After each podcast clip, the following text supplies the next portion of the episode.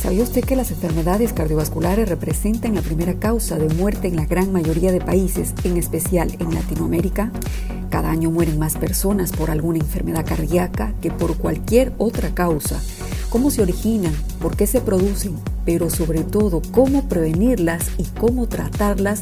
Las respuestas a estas preguntas aquí en Latidos, tu conexión con la cardiología. Soy Ana Sofía Llora, cardióloga. Bienvenidos. Hola, gracias por acompañarnos en este nuevo episodio de Latidos, tu conexión con la cardiología. El tema que compartiremos lo hemos realizado ante la necesidad inherente hoy en día de tener una salud mental lo mejor posible, ya que la pandemia por COVID ha generado múltiples desórdenes de tipo emocional que incluso considero son una de las principales alteraciones en salud encontradas. El estrés, ansiedad, depresión han primado y están palpables en todos, en especial en nuestros pacientes con alguna cardiopatía y o factores de riesgo cardiovascular. Y debo decirlo, en todas las personas, incluso en el personal de salud, y no solo afines a esta profesión, sino en todas las personas que no han cesado incluso sus actividades laborales, que desde ya mi respeto y admiración. La Asociación Americana de Psicología señala que si bien los hábitos poco saludables elevan el riesgo de presión arterial alta, de aparición de ataques cardíacos, accidentes cerebrovasculares u otros problemas cardíacos, no podemos minimizar el papel que juegan los pensamientos, actitudes y emociones en las enfermedades del corazón.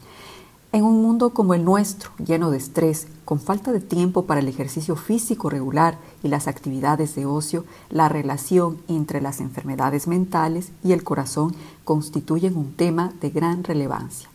Al hablar del nexo mente y corazón, debemos dejar claro que la relación es más que directa y causal. Tal es así que desde el mismo tipo de personalidad constituye un factor que puede contribuir al desarrollo de alguna cardiopatía y por supuesto el tan mencionado estrés, que es más que un factor de riesgo. Y ya enfermedades mentales establecidas, especialmente la depresión, que pueden llegar a ser un factor agravante de enfermedad cardiovascular. Cuando hablamos del tipo de personalidad, la delineación de los subtipos de personalidad puede ayudar a identificar los grupos de pacientes que comparten características comunes en términos de pronóstico y tratamiento. Por ejemplo, en las personas que tienen una personalidad tipo A que incluye impaciencia, ambición, agresividad, aquella persona que siempre pasa apurada o que tienen un arraigo, afán de superación y un profundo deseo de reconocimiento, existen estudios como el estudio Framingham en el que la personalidad tipo A se constituyó como un predictor independiente de enfermedad cardiovascular y de infarto agudo de miocardio en hombres de mediana edad, así como de angina en mujeres de edades comprendidas entre los 45 y 64 años. En este estudio, la personalidad tipo A se establece como predictor independiente de riesgo cardiovascular. Ajustando por factores de riesgo cardiovascular tradicionales, los pacientes clasificados como tipo A mostraban el doble de riesgo de presentar angina o infarto agudo de miocardio que los pacientes clasificados como otras personalidades, como la tipo B. Varios estudios relacionaron la hostilidad potencial y la ira interna con la presencia angiográfica de lesiones coronarias, incluso en aquellos estudios que no habían encontrado relación previa con la personalidad tipo A de forma global. Aunque el mecanismo concreto por el cual los componentes de la personalidad tipo A causan enfermedad cardiovascular todavía no se han identificado, hay cuatro mecanismos fisiológicos que se pudieran considerar para definir la fisiopatología de la enfermedad cardiovascular, como por ejemplo el aumento de la secreción de catecolaminas y reactividad cardiovascular, también están el exceso de testosterona, el aumento en los niveles de corticosteroides y disminución del antagonismo parasimpático a la activación de la respuesta simpática.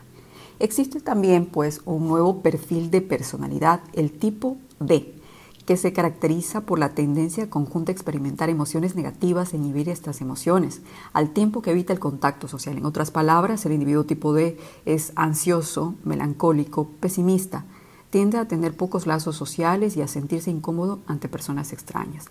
Los individuos de tipo D puntúan alto en escalas de afectividad negativa e inhibición social. La inhibición de emociones se ha asociado a mayor reactividad cardiovascular, menor capacidad de recuperación cardíaca, menor variabilidad de la frecuencia cardíaca y a largo plazo aterosclerosis carotidia, incidencia de enfermedad coronaria y por supuesto mortalidad cardíaca. En un grupo, por ejemplo, de pacientes sometidos a rehabilitación cardíaca, la tasa de muertes de causa cardíaca fue cuatro veces mayor en aquellos pacientes que mostraban personalidad tipo D. El tipo D demostró ser un predictor independiente de mortalidad cardíaca, infarto de miocardio no mortal, así como de otras complicaciones cardiovasculares graves. Por tanto, la personalidad tipo D es un factor de riesgo de una relevancia por lo menos equivalente a la de otros factores de riesgo cardiovascular convencionales. En cuanto al estrés, ¿cuál es el papel que juega el estrés sobre el desarrollo de la enfermedad arteriosclerótica? Pues la relación con la fisiopatología de estas alteraciones se ha demostrado que el estrés mental es un inductor de disfunción endotelial en individuos sanos, lo que diseña un puente de unión entre psicoestrés y aterogénesis. También se han demostrado alteraciones en el control serotoninérgico de la secreción de prolactina en pacientes con síndrome metabólico, lo que pone la participación de una disfunción del sistema nervioso central en la patogenia de este cuadro. También la hipercortisolemia es un elemento de la respuesta al estrés que de mantenerse crónicamente va a favorecer la obesidad visceral y la resistencia insulínica con las consecuencias cardiometabólicas que ambos factores generan. Además de este efecto favorecedor de insulinoresistencia e insulinodeficiencia, el exceso de cortisol favorece el desarrollo de obesidad visceral, que constituye un elemento esencial en el síndrome metabólico. La repetida activación simpática, también derivada del estrés y de la hiperinsulinemia, a través de liberar catecolaminas y activar el eje renina, angiotensina, aldosterona, es promotora de hipertensión arterial, disfunción autonómica cardíaca y de liberación de interleuquina 6. Adicionalmente, la reactividad de la presión arterial al estrés psicológico se relaciona con la existencia de calcificación coronaria y aterosclerosis carotidia.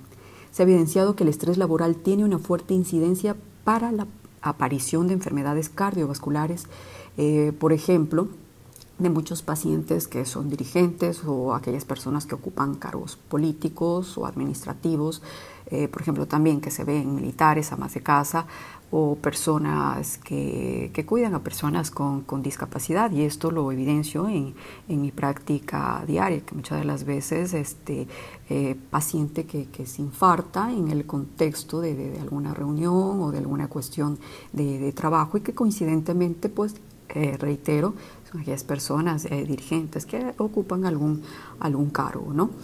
Ahora, un posible efecto favorable del estrés agudo en los pacientes con cardiopatía sería el caso de los afectos de estrés crónico que a raíz de una situación estresante aguda, como puede ser un divorcio, despido laboral, fallecimiento de un familiar u otro, sufren un infarto y a partir de entonces se replantean su actitud ante la vida, con nuevas y mejores actitudes y hábitos de vida. Esta situación, por desgracia, no es excesivamente frecuente.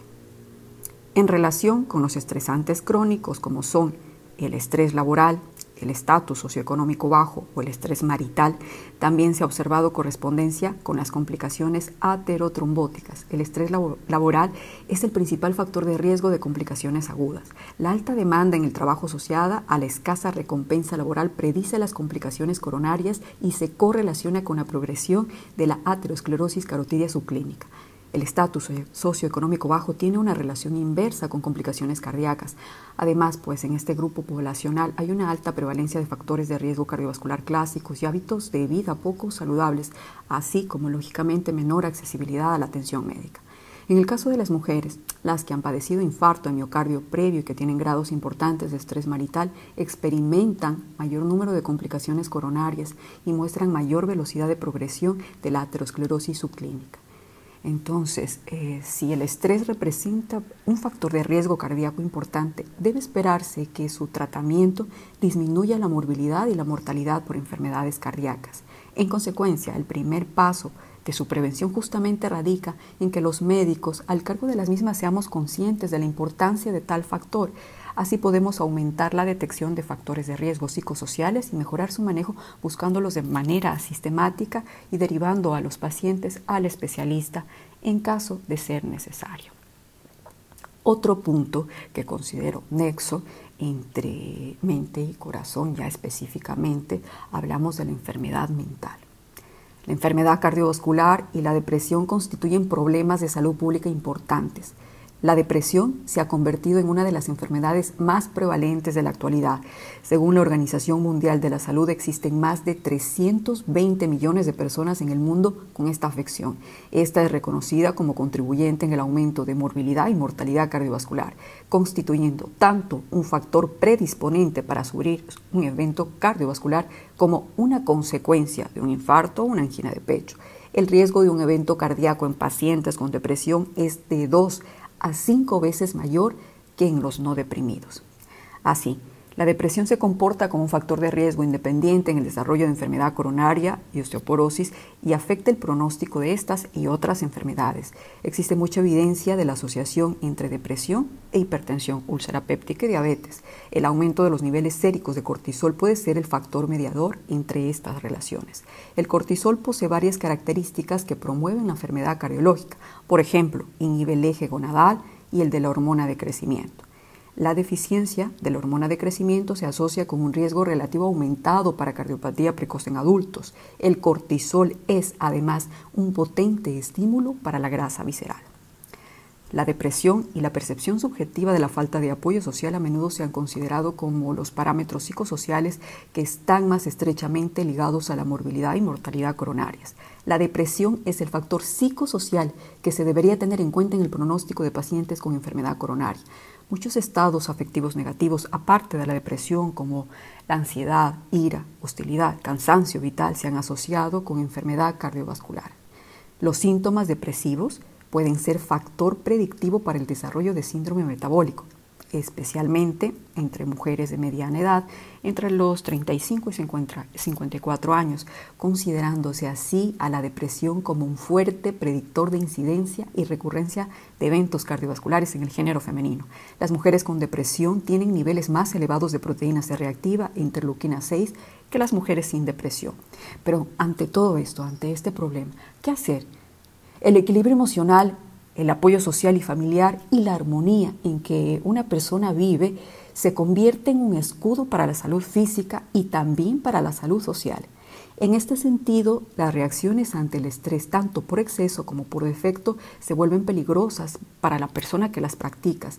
Si se afronta de una manera adecuada el estrés y la reacción emocional se canaliza positivamente en la resolución de los problemas, las personas pueden mantenerse sanas. Pero si por el contrario la reacción emocional se interioriza, por ejemplo con depresión, o se exterioriza inadecuadamente mediante la ira y la hostilidad, pueden aparecer problemas de salud, cáncer y alteraciones cardíacas.